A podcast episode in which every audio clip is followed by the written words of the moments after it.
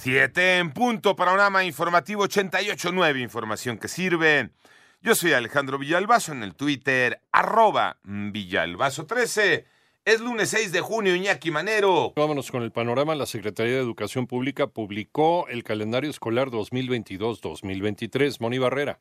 La Secretaría de Educación Pública dio a conocer los calendarios escolares para el ciclo lectivo 2022-2023 de educación básica. Se trata de uno para educación básica de 190 días, así como otro calendario de 195 días para escuelas normales dedicadas a la formación de maestros. El ciclo escolar inicia el 29 de agosto de este año y concluye el 26 de julio de 2023. Se establecen tres sesiones de Consejo Técnico Escolar, así como dos periodos de vacaciones, el primero del 19 al 30 de diciembre de 2023 y el segundo del 3 al 14 de abril de 2023. En 889 Noticias, Mónica Barrera. El panorama nacional, María Teresa Jiménez de la alianza conformada por PRI, PAN y PRD encabeza la elección de Aguascalientes. En Durango, Esteban Villegas, también candidato de esta coalición, aventaja en la elección al gobierno, mientras que Morena lleva la delantera en cuatro estados. Américo Villarreal en Tamaulipas, Julio Menchaca en Hidalgo, Salomón Jara en Oaxaca y Mara Lezama en Quintana Roo. Por otra parte, el ex gobernador de Chihuahua, César Duarte, quedó en prisión preventiva y enfrentará su siguiente audiencia judicial el próximo miércoles 8 de junio, cuando se decidirá si queda o no vinculado a proceso por el delito de peculado. El gobernador de Sonora, Alfonso Durazo, pidió perdón a las víctimas del incendio en la guardería ABC y aseguró que su prioridad es crear una agenda para obtener justicia por parte y por su parte representantes de los padres de familia y de las víctimas afirmaron que no puede haber perdón ni olvido.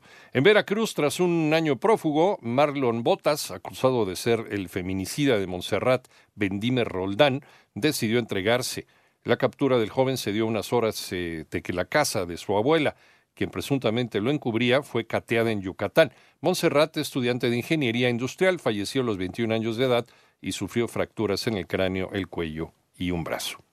Piden protección y asistencia humanitaria para la caravana de inmigrantes que hoy lunes ingresará a México. Toño Morales solicita protección para los migrantes que entran a México. La Comisión Nacional de Derechos Humanos solicitó medidas cautelares a diversas autoridades federales y del estado de Chiapas a fin de salvaguardar los derechos humanos de los migrantes. Esto se debe a que se tiene conocimiento de la organización y salida en caravana de alrededor de 11 mil personas este lunes 6 de junio a la Guardia Nacional. Se les solicitó que cualquier actividad que realicen en relación con la caravana migrante se efectúe en el marco irrestricto del respeto a los derechos humanos y que en caso de que resulte imperioso el uso de la fuerza se realice en armonía con los principios de legalidad, absoluta necesidad y proporcionalidad. Para 88.9 Noticias, José Antonio Morales Díaz. En el panorama internacional, Nazón Joaquín García, líder de la Iglesia de la Luz del Mundo, se declaró culpable de abuso sexual contra menores de edad en una corte de California.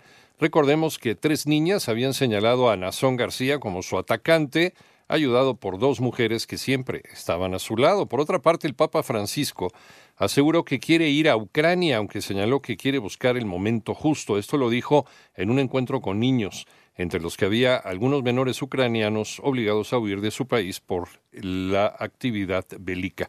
En tanto, el gobierno de los Estados Unidos tomó la decisión final de no invitar a los gobiernos de Cuba, Venezuela y Nicaragua a la Cumbre de las Américas de esta semana.